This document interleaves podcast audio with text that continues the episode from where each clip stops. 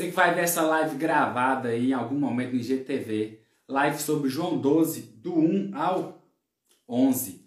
Então você está assistindo essa live no IGTV, só você espera um tempinho aí, que é o tempo de entrar o Oswaldo e a galera que vai participar da live, beleza? E aí, meus amigos que estão chegando, boa noite. Quem está acompanhando aí, ontem teve live 9 horas, hoje mais uma live 9 horas. Eu espero que de alguma forma o Senhor possa falar aos nossos ouvidos e tocar aos nossos corações. Beleza? Deixa eu ver se o menino chegou. Não chegou. E aí, como é que vocês estão? Vocês estão bem? Pode mandar aí nos comentários enquanto a galera tá chegando para essa live aí. Valença, Bahia. Eu moro perto da Bahia. Eu moro no norte de Minas. Quem tá de boa aí, clica nesse triângulozinho que parece um avião, parece uma pipa e compartilha a live com seus amigos. Porque quanto mais vocês compartilhar, mais gente vai assistir e mais a palavra vai ser ó, proclamada. Então vocês precisam ajudar a divulgar a live. Beleza? Juliana de Paula. Eu pensei que eu ia vacinar amanhã na cidade que eu moro. Que vai chegar 40 vacinas. Como eu sou dentista, Tô na frente, mas parece que não, não vou vacinar, não. Mas eu tava pronto. Chamou aí, brother. Não chama, esse Oswaldo tá ficando velho. Solicita aí, Oswaldo, fazendo favor, meu filho. Precisa mais, não. Eu tô com a música na cabeça. Chamei não, esperei você chamar. Eu esqueci que agora mudou, mudou uns aplicativos, aplicatividade aqui. E aí, brother, tudo bem, meu amigo? Ô, meu amigo, graças a Deus, hein? Que bom. Por Só que gratidão. você não quer vacinar? Tem 40 vacinas para a cidade inteira. Tchau, desligar. E aí, brother? Pois bem, manda que teu servo escuta. Boa noite a todo mundo que está aqui com a gente hoje. Gabriel, você já mandou a live pro pessoal aí? Não, eu, eu mesmo? Vou enviar aqui, ó. É. Pelo menos umas 10 pessoas aí, se todo mundo fizer isso. Mandei até para você, ah, Gabriel, no seu perfil pessoal. Estou mandando aqui, ó, vários convites. Nunca tinha pensado nessa possibilidade. É, aí a gente pede pro pessoal mandar junto também. Pessoal Isso aí, tá gente, entrando, né? Aí, porque Deus vai falar. Oswaldo, depois você procura, você procura a música de uma banda chama Banda Dom. Eu penso que tu vai mandar bem cantando as músicas deles, viu? Então, enquanto banda o pessoal está entrando, enquanto o pessoal está entrando, eu preparei uma música aqui, pode ser? Pode.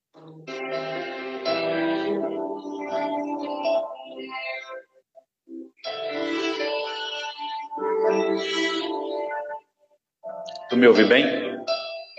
Aham. Uhum. Isso aqui é um hino. Antigo, gente. Fervente oração.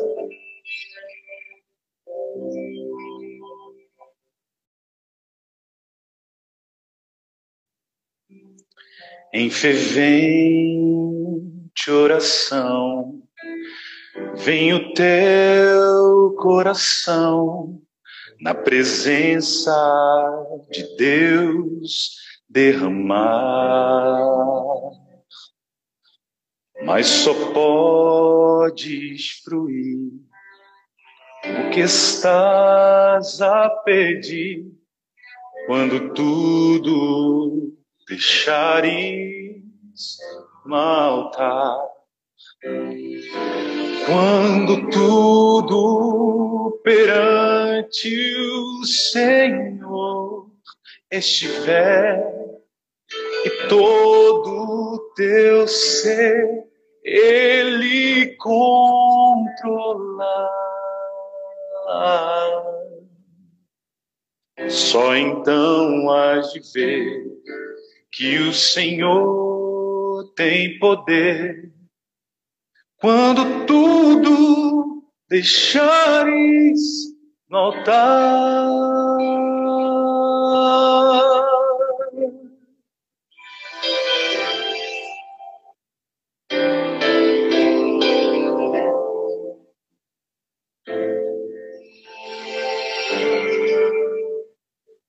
Maravilha de amor te fará o Senhor atendendo a oração que aceitar. Seu imenso poder te virá socorrer quando tudo deixares no altar, quando tudo perante o Senhor estiver, todo teu ser Ele controlar. Só então hás de ver que o Senhor tem poder quando tudo deixares no altar. Amém. Quando tudo deixares no altar. Você conhecia essa? Não. Essa é das antigas. É, eu pensei isso mesmo. Gente, boa noite para vocês. Dizer que é um privilégio mais uma vez estar aqui com vocês, com meu amigo Gabriel. Estamos com o coração gratos, né? E nada mais nobre do que expressar a graça que nós recebemos, né, amigo?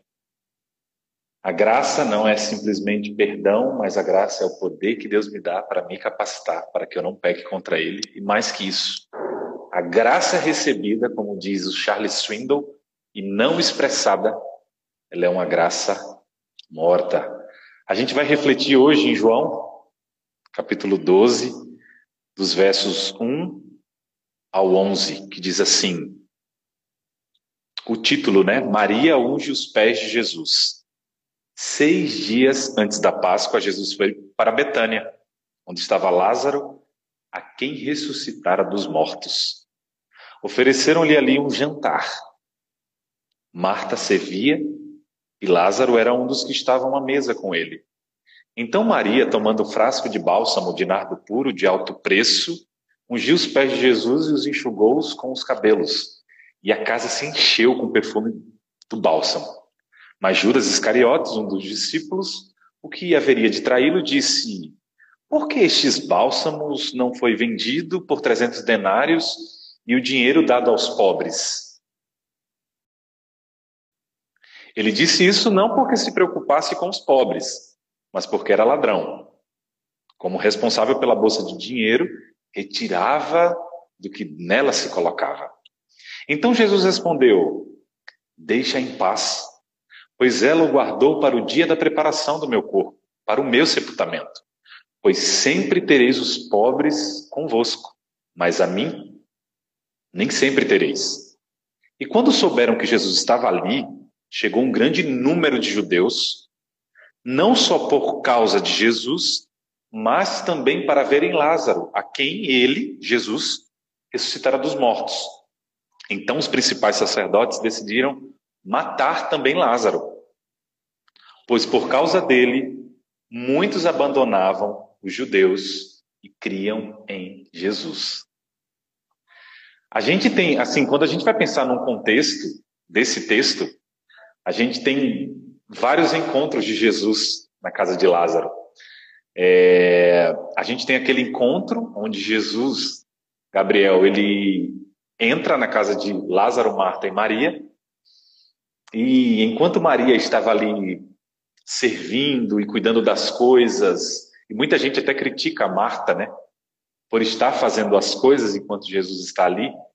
Jesus vai até dizer que a Maria escolheu a melhor parte, né? Tem gente até que critica a Marta por isso, né? Talvez querendo atribuir a Marta um certo ativismo. E nesse texto a gente vai ver que algumas coisas assim, alguns preconceitos que a gente tem com alguns personagens, né, pensando nesse contexto de Lázaro, Marta e Maria, eles caem por terra. Porque quando a gente olha para esse texto, a gente precisa lembrar desse evento, onde Jesus está ali com Marta e Maria, Marta se ocupando com muitas coisas. Jesus diz a ela que uma coisa é necessária, Maria escolheu a melhor parte. A gente tem um evento onde Jesus é perturbado, né? E as pessoas chegam a dizer, né? Ó, Lázaro ele tá, ele tá enfermo. Né? E Jesus chega a dizer para aqueles homens, né? Que traz a notícia, ó, essa essa essa doença não é para a morte, mas é para que a glória de Deus seja manifesta. E nesse contexto aqui, a gente tem um ambiente bem próximo daquilo que a gente poderia dizer que era um drama, que era um ambiente de dor, de sofrimento, um ambiente trágico. Porque são seis dias antes da Páscoa, a gente sabe o que aconteceu com Jesus. Jesus, Jesus já tinha convicção do seu chamado, do seu ministério, né? ele sabia que a sua vida estava para ser entregue, ele veio com essa função, ele vem para o que eram, os que eram seus e os seus o rejeitam, né? e Jesus nem por isso ele deixa, ele abre mão de cumprir o propósito pelo qual Deus o enviou. A Bíblia vai dizer que Deus amou tanto o mundo que deu seu único filho para que todo aquele que nele crê não morra, não pereça, mas tenha vida eterna em Cristo. Mas esse texto eu queria que a gente pudesse refletir um pouco, Gabriel, exatamente com aquilo que eu, que eu te mandei, né? As três faces da adoração. Aqui nós temos três personagens que reagem de formas diferentes, porque são três indivíduos diferentes. E é nesse ponto que a gente precisa começar a perceber e começar a aprofundar a nossa reflexão. Mesmo três pessoas estando com Jesus ali no centro, estando com Jesus na sua casa, elas reagem e percebem Jesus de uma forma diferente. Logo, isso vai levar com que elas se expressem de forma diferente. Não existe um padrão para a adoração a Deus. A adoração a Deus ela é expressada de diversas formas. Adoração é serviço. Adoração é servir. Tanto é que Jesus vai dizer, né? Eu não vim para ser servido. Eu vim servir, mas eu vim dar a vida. Jesus ele tinha isso em mente o tempo todo, porque era o propósito pelo qual Deus o enviou e o propósito pelo qual ele voluntariamente veio. Ser adorado, ser servido, né? Então, toda vez que vocês pensarem em adoração, tentem desvincular um pouco de música e vinculem mais a serviço. Porque a impressão que dá, Gabriel, eu às vezes trabalho com música, né? Às vezes eu tenho aquela impressão, assim, o irmãozinho chega para mim, nossa, eu não sei cantar, e como é que eu adoro? Como se adoração fosse música. E esse conceito é bom que a gente já pode derrubar um pouco esse preconceito que a gente tem de achar que eu só adoro quando eu prego, eu só adoro quando eu canto ou quando eu estou ali num ambiente de culto. Gente, adoração é serviço. Né? Aquele, aquele serviço que Deus me propôs a, a fazer durante aquele dia. Tudo que eu tenho que fazer, eu tenho que fazer exatamente com Deus em mente, trazendo Deus à mente. Né? E, e servindo como a Deus e não aos homens, como diz Colossenses 3, 23. E tudo quanto fizeres, fazer de todo o coração né, como ao Senhor e não a homens, porque é o Senhor que vocês estão servindo. E quando a gente pensa em uma primeira face da adoração, a gente precisa lembrar de Marta. Porque o texto é muito claro. Seis dias antes da Páscoa, Jesus foi para Betânia, onde estava Lázaro, a quem ressuscitara dos mortos. E ofereceram-lhe ali um jantar. Marta servia. Gabriel, a gente não pode jamais imaginar que a casa em que Jesus se encontrava, naquele ambiente lá, naquela época, em Betânia, é a casa que a gente tem hoje.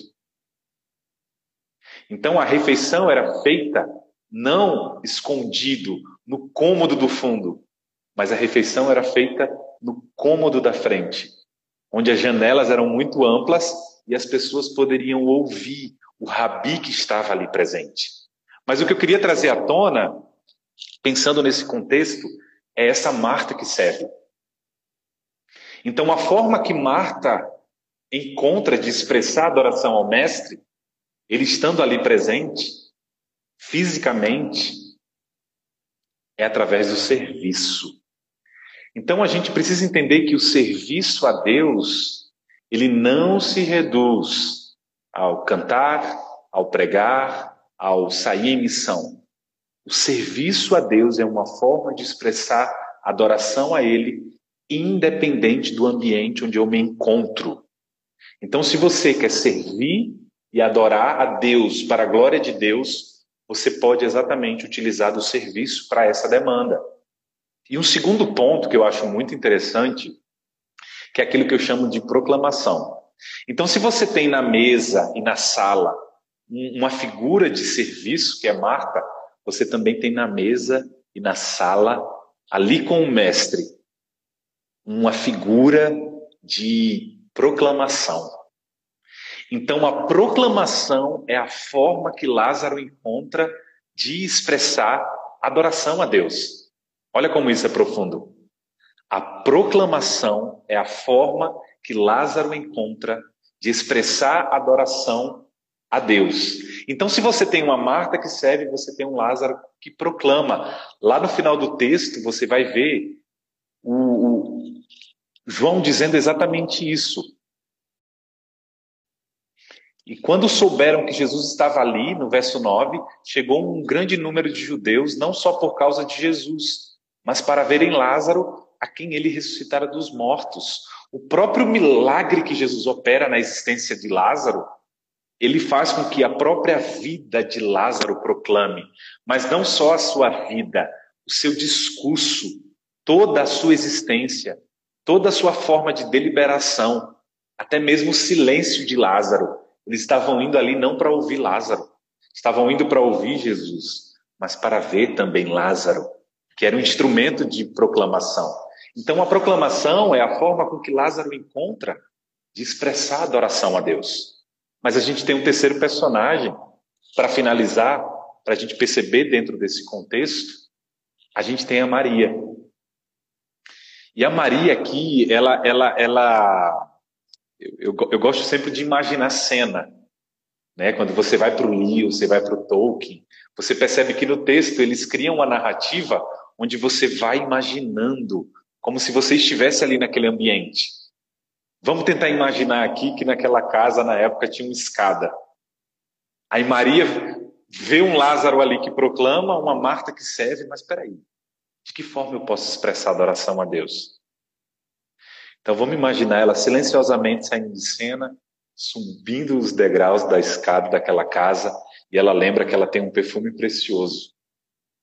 Lembrando que ela trabalhou um ano, o equivalente a um ano. E ela pega aquilo que ela comprou, com aquele dinheiro, com aquele salário, equivalente a um ano, ela desce aquelas escadas, ela quebra aquele perfume precioso, aquele bálsamo, e ela lança aos pés do Mestre. Olha o que diz o verso 3. Então Maria, tomando um frasco de bálsamo de nardo puro de alto preço, ungiu os pés de Jesus e os enxugou com os cabelos, e a casa se encheu com o perfume do bálsamo. Você sabe o que significa a atitude de Maria aqui, gente? É a mesma atitude de uma escrava. Quando você vai estudar sobre os escravos dessa época, eles tinham exatamente esse tipo de atitude diante de um mestre. Então Maria, ela não está preocupada com a sua reputação. Maria não está supervalorizando aquilo que ela tem de precioso, Gabriel. E ela trabalhou um ano. Ela vai e a forma que ela encontra de expressar adoração a Deus é exatamente por meio da intimidade. Esse curvar-se, esse prostrar-se, essa atitude de Maria é uma atitude de intimidade com o Mestre. E olha que tem um público ali. Tem pessoas ali. Então, a Maria ela não está preocupada com a multidão, ela não está preocupada com a, a opinião alheia, ela não está preocupada com a opinião pública. Quando chega o momento onde Marta está servindo, Lázaro está proclamando, é por meio dessa intimidade, aquela mesma intimidade que ela demonstrou quando Jesus visitou a casa deles numa outra, né, numa outra cena bíblica. E gente, o que é que a gente aprende com isso? A gente aprende que tanto o serviço quanto a proclamação é essencial na vida de um ser humano. De um ser humano que confessa a Cristo como Senhor e Salvador. E quando eu confesso a Cristo como Senhor e Salvador, eu preciso reconhecer a minha miséria, o meu pecado. Eu preciso reconhecer o quão podre eu sou, o quão sujo eu sou. Esse tão grande amor de Deus, essa tão grande misericórdia de Deus, ao ponto de dar o seu filho, deve me constranger ao ponto de revelar para mim quem eu sou. Miserável, pecador, insuficiente, desgraçado, né? Pensando aqui na palavra ausente de graça. Mas olha que interessante. Maria, ela se entrega ali por meio da intimidade, isso é uma forma de adoração. Mas olha uma máxima aqui, e aqui eu já encerro um pouco para ouvir o Gabriel. Gabriel, existem pessoas hoje que estão servindo e proclamando, mas que não têm intimidade. Mas olha, olha, olha como o jogo muda. Quem tem intimidade serve e proclama. Entende isso? É.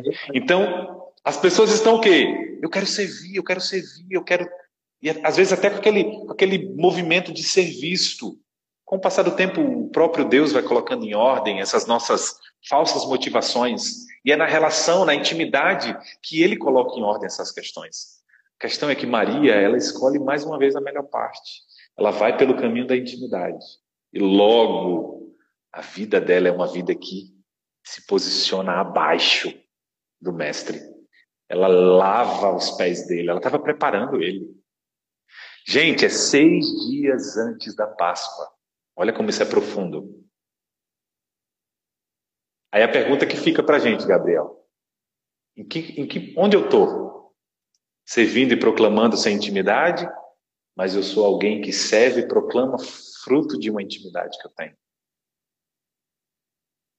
Então a intimidade, ela vem antes. É, eu, talvez, talvez tem gente que não entende essa questão do, da proclamação. Não, não entende o significado. Você tem que explicar isso aí. Você vem com teologia. Então, a proclamação, quando você ouve a palavra, por exemplo, profecia, é proclamar. Uhum. É trazer à tona a verdade. Então, uhum. um pregador é alguém que proclama, é alguém que profetiza, independente da circunstância. Então, a proclamação aqui, ela, ela pode se dar de duas vias. Lázaro, ele é um testemunho vivo de alguém que pode falar do que Cristo fez na vida dele, mas ele é um testemunho vivo porque muitas pessoas testemunharam o milagre na vida dele. Muitos estavam vindo a Jesus por conta daquilo que Deus havia operado. E Lázaro aqui, ele está vivendo uma circunstância que é a mesma circunstância de Cristo. De, da possibilidade de ser morto por causa do Evangelho. Por ter uma vida que proclama, até porque não é natural. E o que eu acho mais nobre na ressurreição de Lázaro é que quando Jesus chama, ele não chama morto saia para fora. Imagina o tanto de mortos que tinha ali, gente. Ele chama pelo nome, Lázaro. Gabriel, Osvaldo, porque todos nós estávamos mortos. Então a proclamação é exatamente esse ato de proclamar com a vida do testemunho e proclamar as escrituras sagradas. E a gente vai ser perseguido por isso. Mas eu queria que vocês pensassem nessas três faces de adoração: serviço, proclamação e intimidade. Você vai falando, eu fico lembrando umas coisas. E aí vou pegar a última deixa, várias deixas. Eu postei, que eu postei mais cedo porque uma moça tinha me perguntado um versículo e eu fui pesquisar. Salmo 33, 6, 9. Pela palavra do Senhor foram feitos os céus e todo o exército deles pelo sopro da sua boca. Ele ajunta as águas do mar como num montão, põe em tesouros os abismos Tema ao Senhor a terra toda, temam-nos todos os moradores do mundo, pois ele falou e tudo se fez. Ele mandou e logo tudo apareceu. É, fala sobre Deus criando através da palavra. E aí, quando você falou de Lázaro, que Jesus dá uma ordem, numa autoridade de Deus, ele fala: Lázaro, vem para fora. É, Jesus está recriando as coisas. Do mesmo jeito que Deus falava: haja luz e houve luz, haja terra e, e houve terra, Jesus agora está dando uma ordem de vem para fora aquele que estava morto e o morto ressuscitou. Pelo poder da palavra que saía da boca de Jesus. E aí, qual que é a deixa? Que às vezes a gente não entende que a gente, em comunhão com Deus, sendo um só com Ele, é, ele, ele nos dá a possibilidade de que saia da nossa boca aquilo que Ele ordenou. Então, é, às vezes tem uma, uma questão a respeito do primeiro milagre de Jesus, que foi na, na bodas de Caná, que aí Jesus vira para Maria, Maria fala, oh, acabou, acabou o vinho. Talvez Maria tipo, cochichou, né? Oh, acabou o vinho. Faz alguma coisa. Tipo, Maria sabia o poder que o filho dela tinha. Jesus fala, não é, não, ainda não é minha hora. Maria vai e fala, pega as talhas e traz. Eu, vi, eu vejo Maria, nesse caso, como uma profeta ela ali foi boca de Deus. Ele, ela ali revelou a vontade do Pai para o Filho. Então, quando ela fala pega as talhas, ela está falando para Jesus: o Pai mandou. O Pai mandou que agora é hora. É a hora de que você vai revelar quem você é. Então, pelo poder da palavra que saía da boca de Maria, Jesus atendeu porque ela profetizou, ela foi instrumento de Deus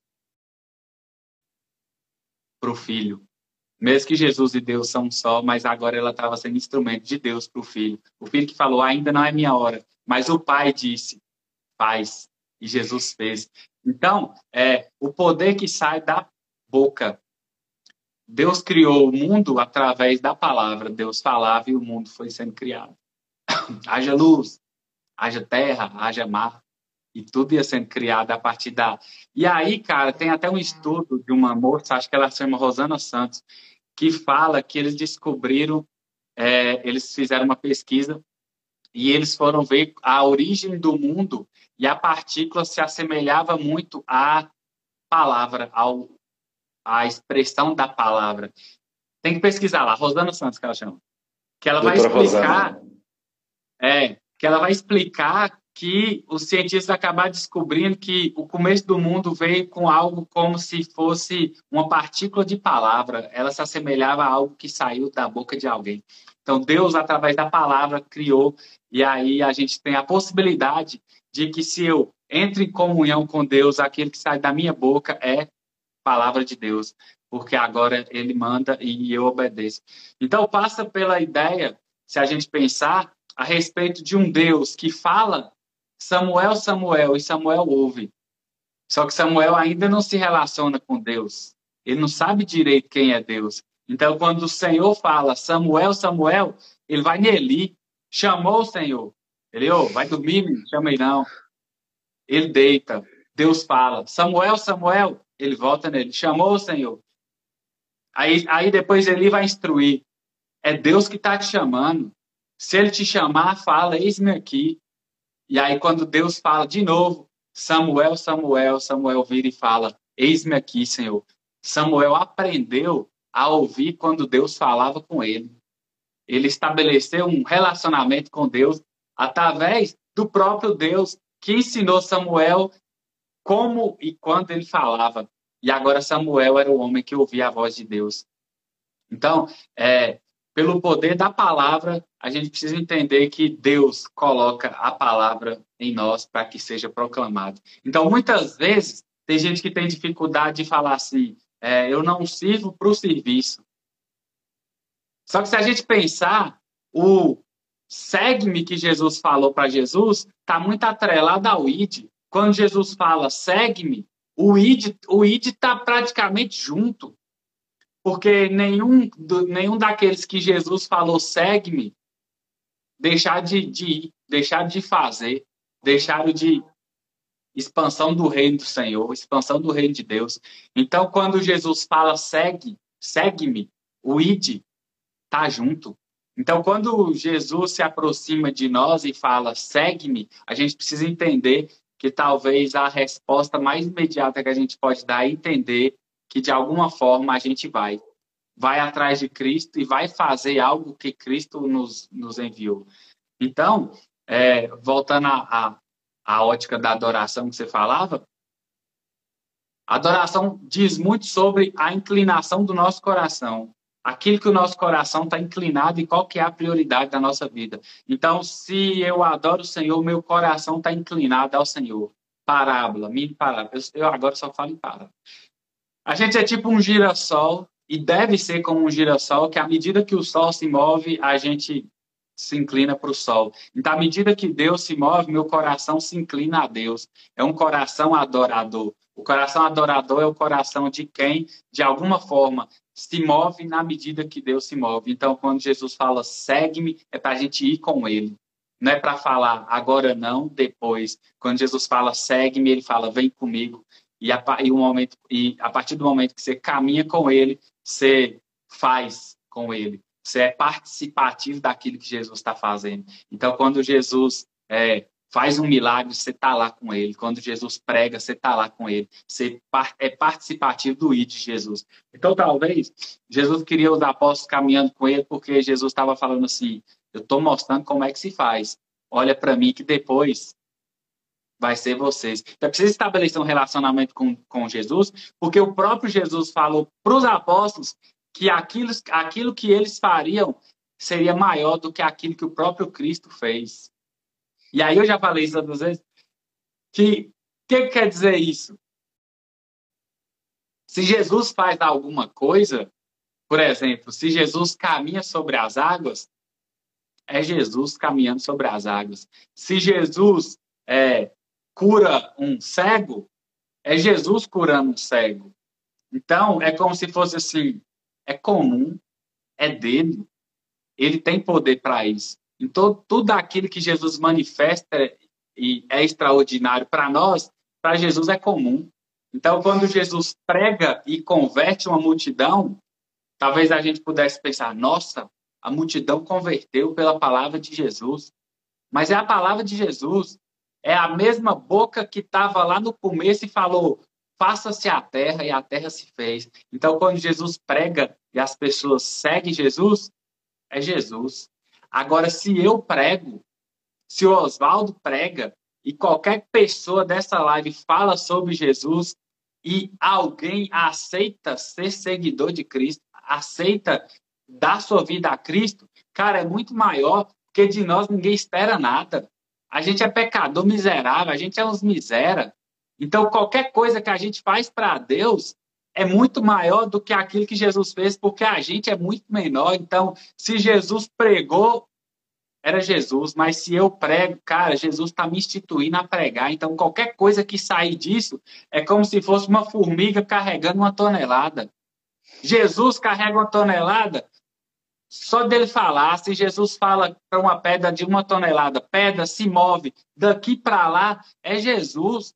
Não tem nada de grandioso nisso quando a gente conhece Jesus, por mais, por mais que seja grandioso aos olhos humanos, uma pedra de uma tonelada ser movida porque Jesus falou para ela se mover, a gente precisa entender que Jesus tem poder para isso. Mas se Jesus fala, Gabriel, eu quero que você mova aquela pedra de 100 quilos que eu não dou conta, e eu movo, alguma coisa está acontecendo porque Deus está mandando e eu estou fazendo. E aí, por que, que eu estou falando isso? Porque muita gente cai na ideia de falar assim: eu não sirvo para fazer algo. Então, é, Jesus está falando, segue-me. E a pessoa fala assim: eu, eu não sirvo para isso. Mas a, a pessoa precisa entender que, que faz parte do processo do relacionamento com Deus se acreditar que você não serve para aquilo. Porque ao passo que você reconhece que não serve, alguém vai ter que assumir o controle. Então, se eu não tenho a menor noção de como dirigir e, e meu pai fala, você vai dirigir hoje. Papai, eu não sei. Ele me coloca no colo, ele segura o volante, ele troca as marchas. Eu estou só segurando o volante para parecer que eu estou dirigindo. Mas quem está fazendo alguma coisa, quem está dirigindo o carro, é meu pai. Então, se a gente entender que se a gente estabelecer um relacionamento com Deus e ele falar, vai lá e faz, vai lá e fala, que ele vai estar dirigindo o carro. Então, quando você reconhece, não sou digno, não tenho capacidade, você abriu a brecha que Deus queria. É a festa onde Deus vai entrar na tua vida. É quando você reconhece que é incapaz de fazer alguma coisa que Deus está te mandando. E agora, quando você faz, Deus que assume o controle. Então, se Jesus está falando segue-me, e se Jesus está falando vai, vai. Porque se ele está mandando, ele vai colocar as palavras dele na tua boca. E você vai fazer coisas maiores que ele, porque de, de você ninguém esperava. Ninguém esperava nada de você. Mas agora você é alguém que Deus está colocando na sua boca a palavra dele. Oswaldo, pensa, velho, pensa, pensa, ó, ó, ó a dimensão disso. A dimensão disso, velho. Eu, nossa senhora, filho, até, sei lá, uns 17 anos, eu quase não saía de casa. Não era nem questão de depressão, não, mas, tipo assim, eu não, eu era muito tímido, eu não tinha muita desenvoltura, eu era horrível na educação física, eu não prestava apresentar trabalho. Eu era tipo assim, inútil, muito inútil, muito inútil. Chegou o dia que Deus estava colocando a palavra dele na boca minha para falar. Deus que criou tudo e tá falando assim, Gabriel, eu vou colocar palavras. Não tem acreditar, não coloque palavras na minha boca. Com o Senhor é diferente.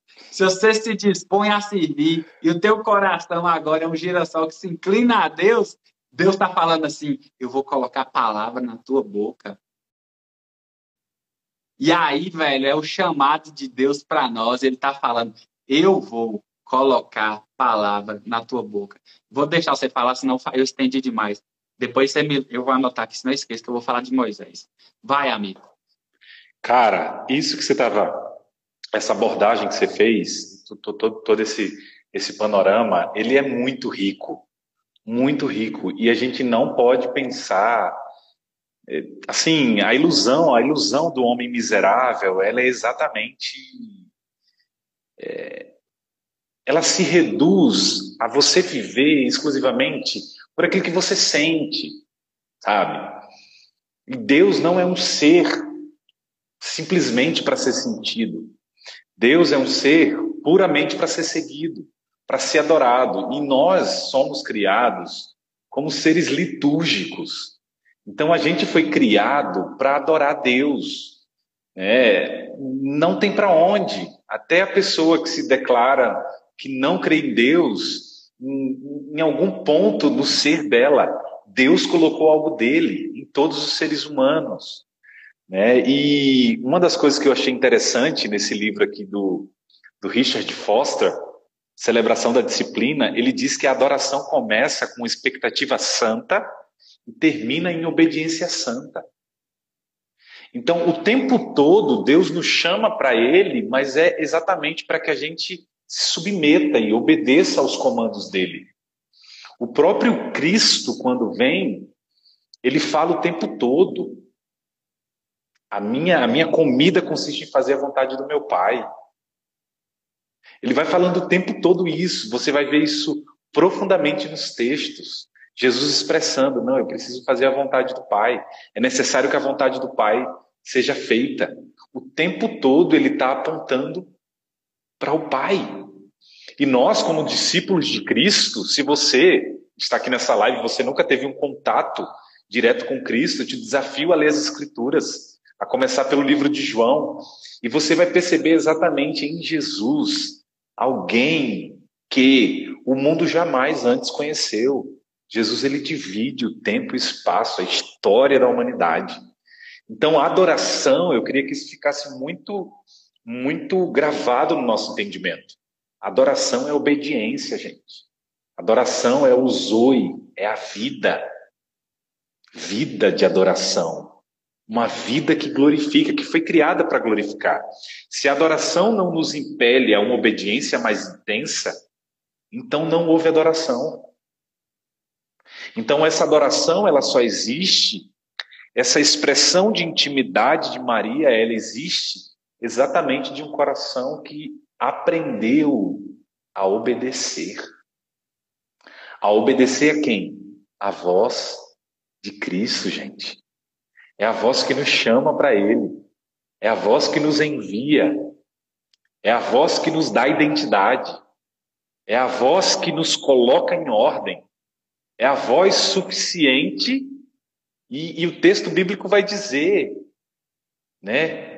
Cristo vai expressar isso. As minhas ovelhas ouvem a minha voz.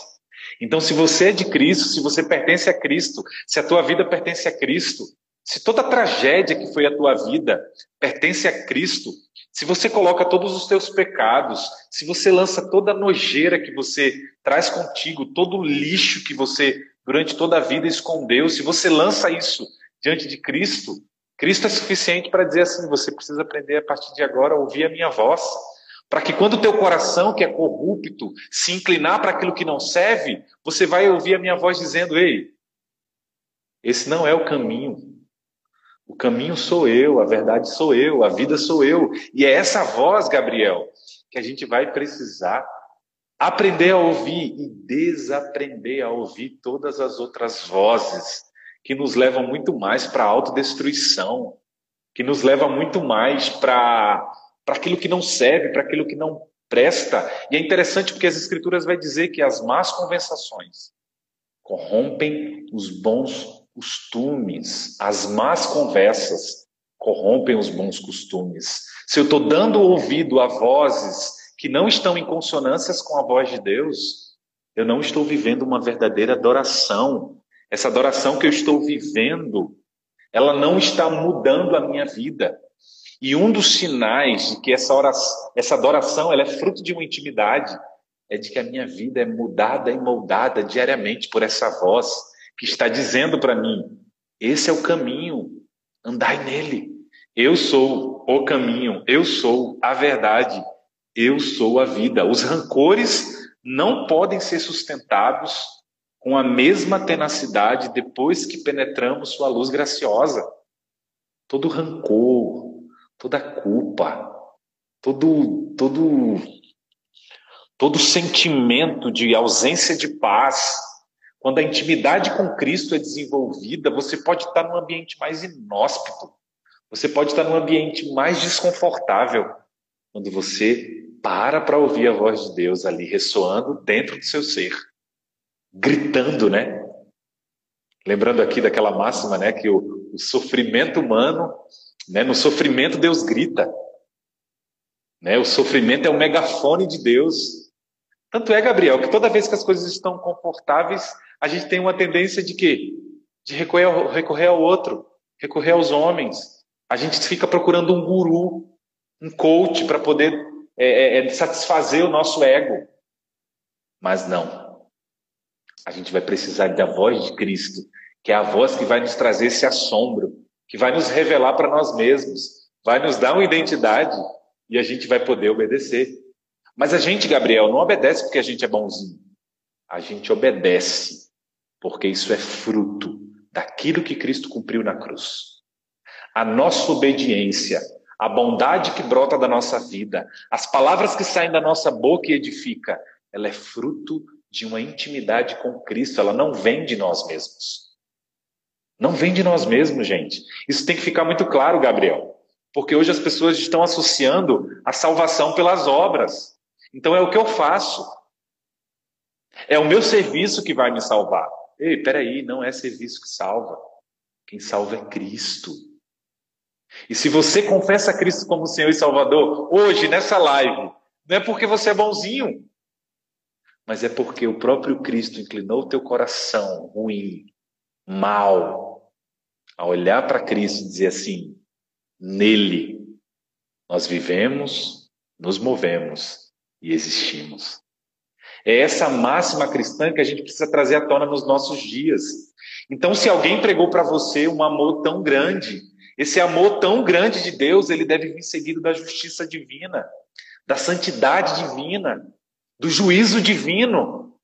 Hoje eu vi alguém dizendo: não, Deus está com, é, é, Deus está se inclinando sobre a nação brasileira, simplesmente, puramente com misericórdia.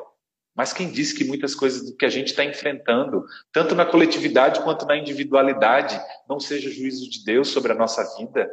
Por quê? Porque nós estamos andando em caminhos que o desagrada.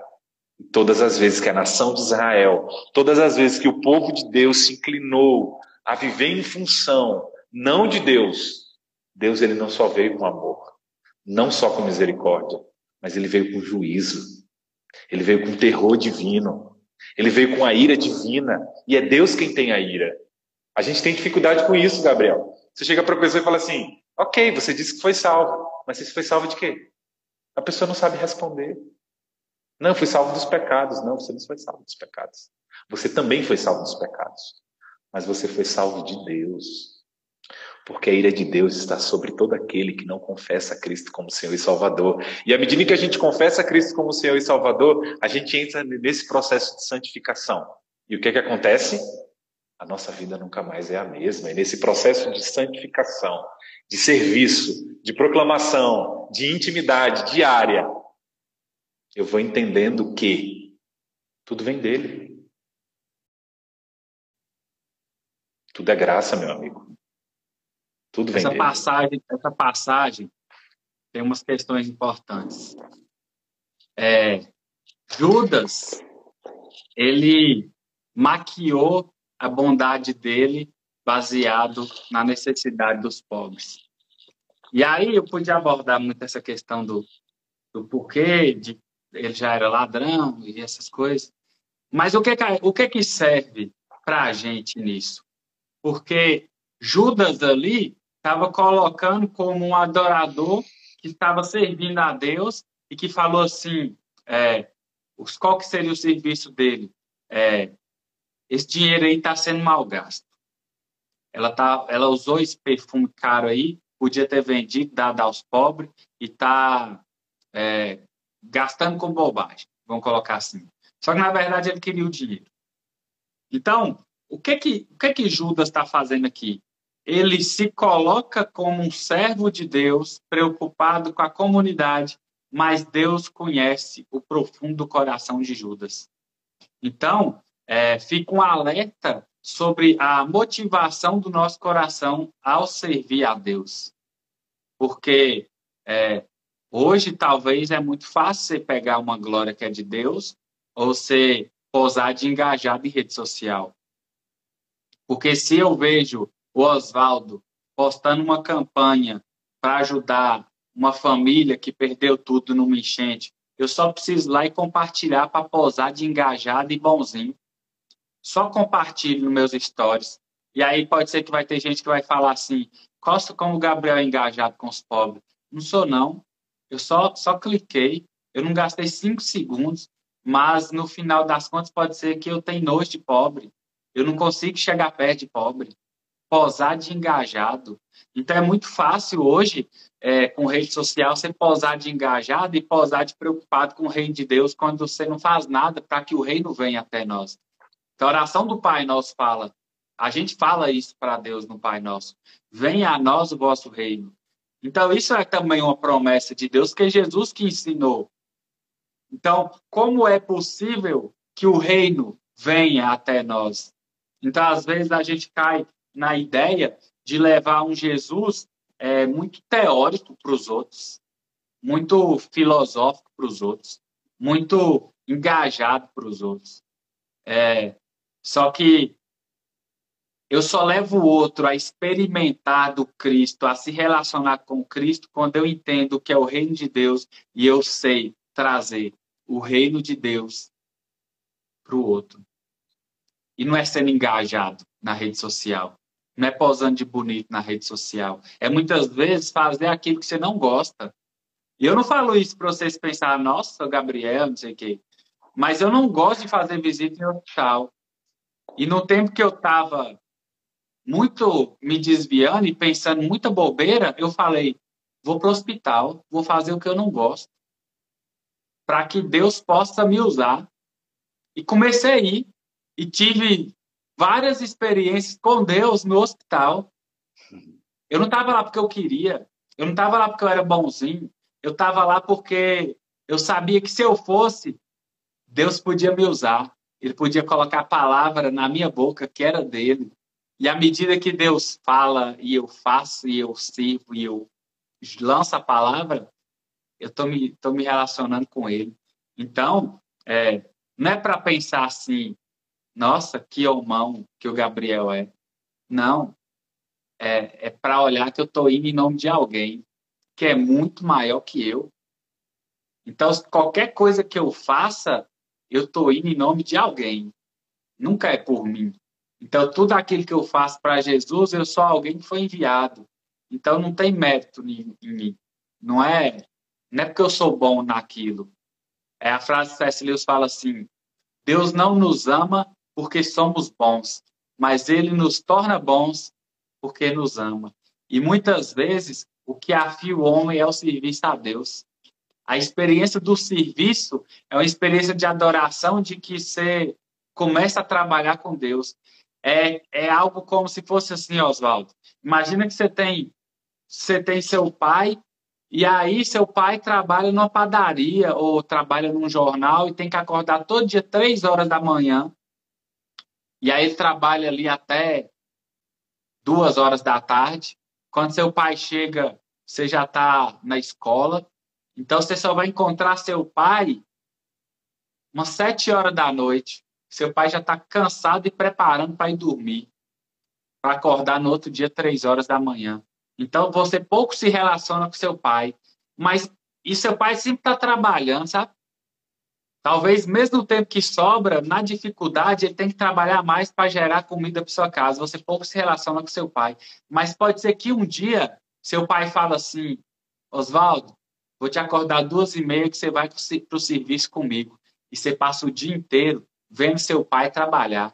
Agora você tem uma visão totalmente diferente da visão que você tinha do seu pai de sete horas da noite até nove horas da noite. Agora você está vendo seu pai trabalhar, você está vendo seu pai se relacionar com os colegas dele de serviço.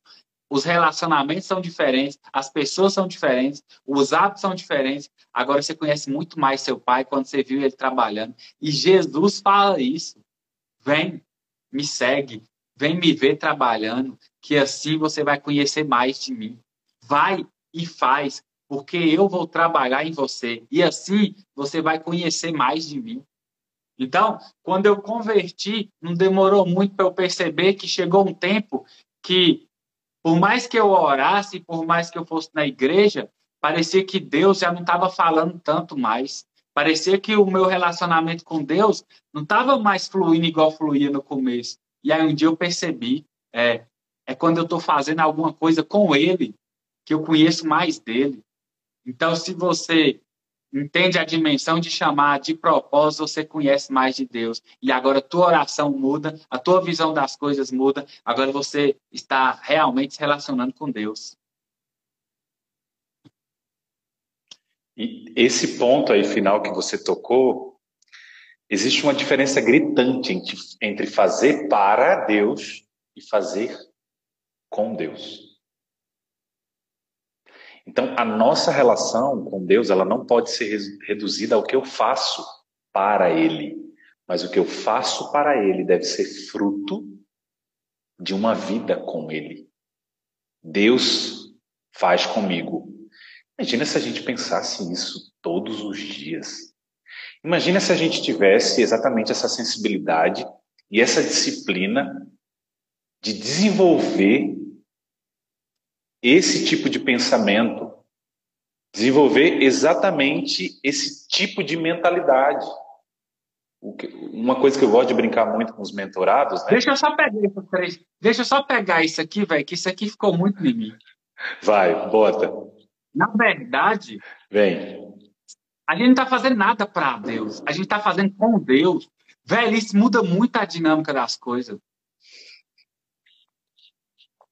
Se Deus fala, Gabriel, prega, eu não estou pregando para ele. Eu estou pregando com ele.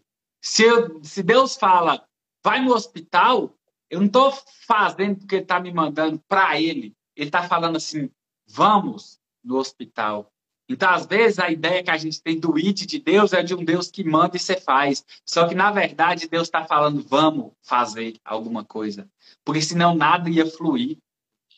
Então, a gente, a base de tudo que a gente faz para Deus é que acima de tudo deve ser com Deus. A base de tudo aquilo que eu faço para Deus é que eu devo fazer com Deus. Então, quando Pedro encontra com um paralítico na porta do templo e fala: Eu não te tenho nada para te oferecer, mas tenho o, o Espírito Santo, levanta e anda.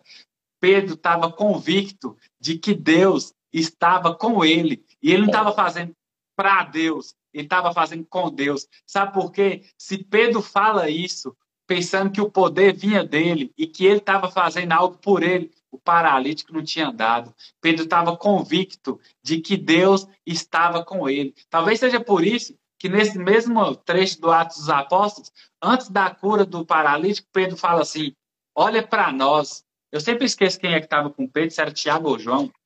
Mas eu sei que Pedro falou: Olha para nós, porque Deus estava com eles. Eles não estavam só enviados, Oswaldo. Eles não estavam lá em nome de Deus, eles estavam com Deus.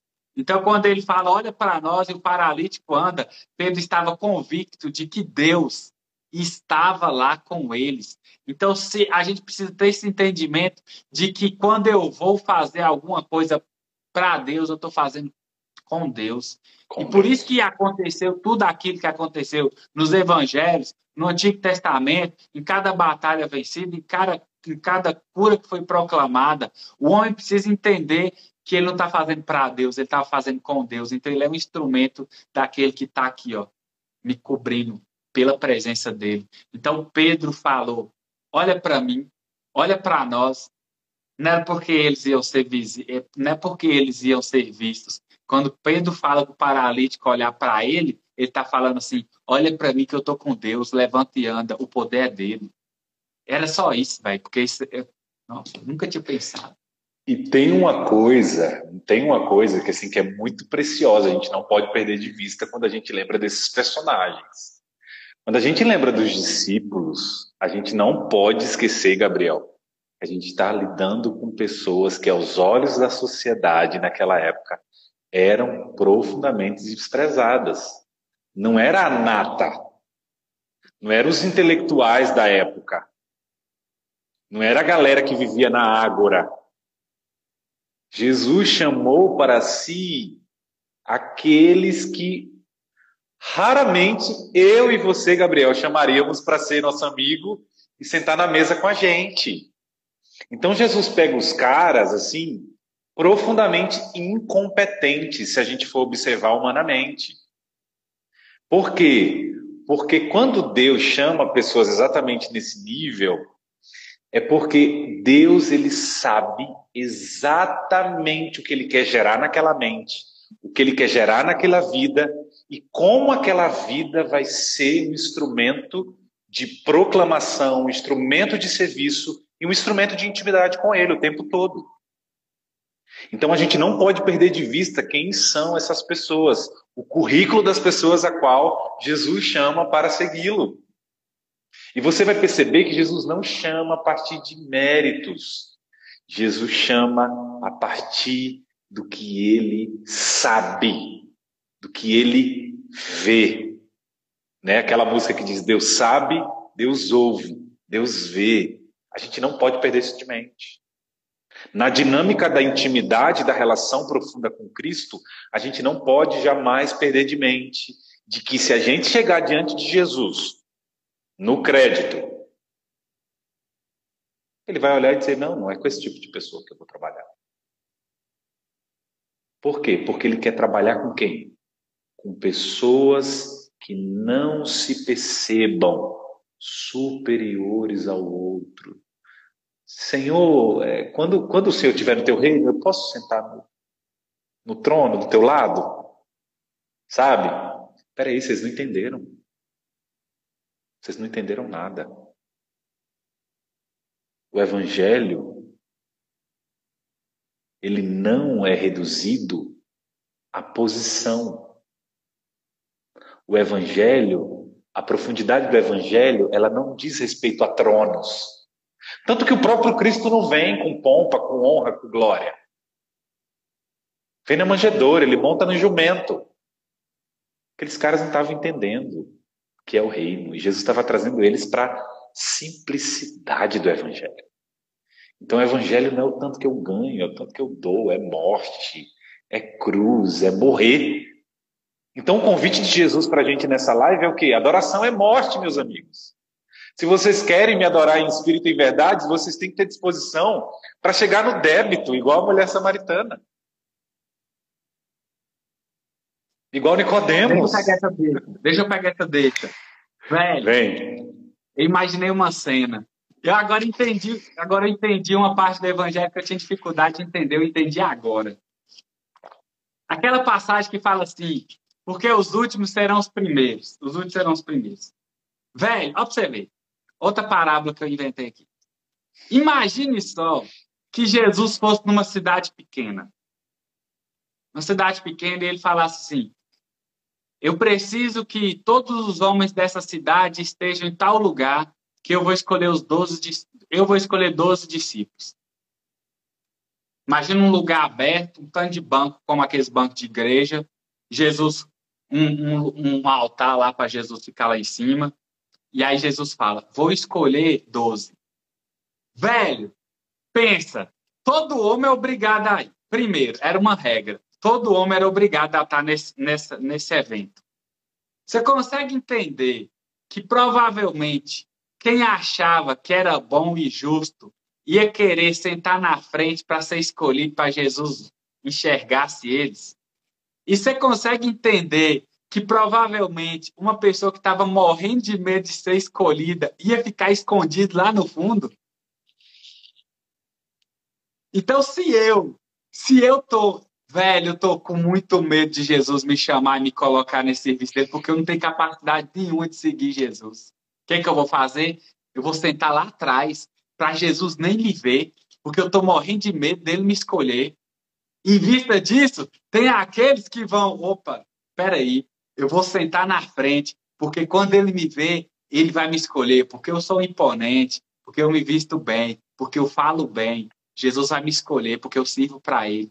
E aquele que se acha indigno e tem até medo de ser chamado, vai sentar lá atrás. E é esse que Jesus vai falar: Vem, Zé, é você. E talvez o Zé vai com as pernas bamba, de lá de trás desse lugar, de lá de trás dessa igreja. O Zé vai com as pernas bamba, porque está morrendo de medo, porque Jesus chamou logo ele, que era menos capaz de todos. Então, às vezes, a gente precisa entender que se a gente pensar que a gente é bom, a gente não vai fazer com Deus.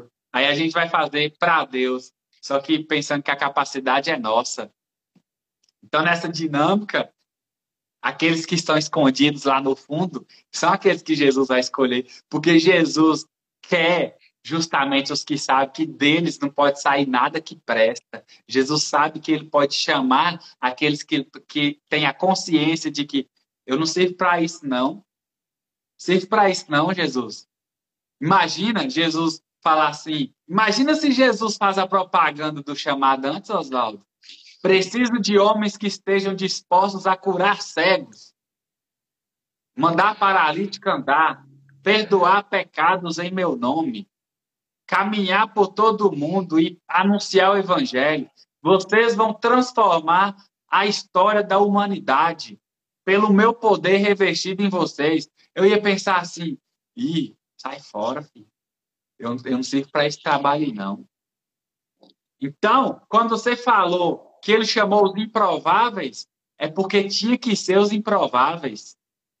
Porque aqueles que seriam os prováveis, aqueles que pregavam, os sacerdotes, os conhecedores da lei, os chefes dos templos, eles iam fazer, ainda que acreditassem que era para Deus, eles iam fazer por, por eles mesmos.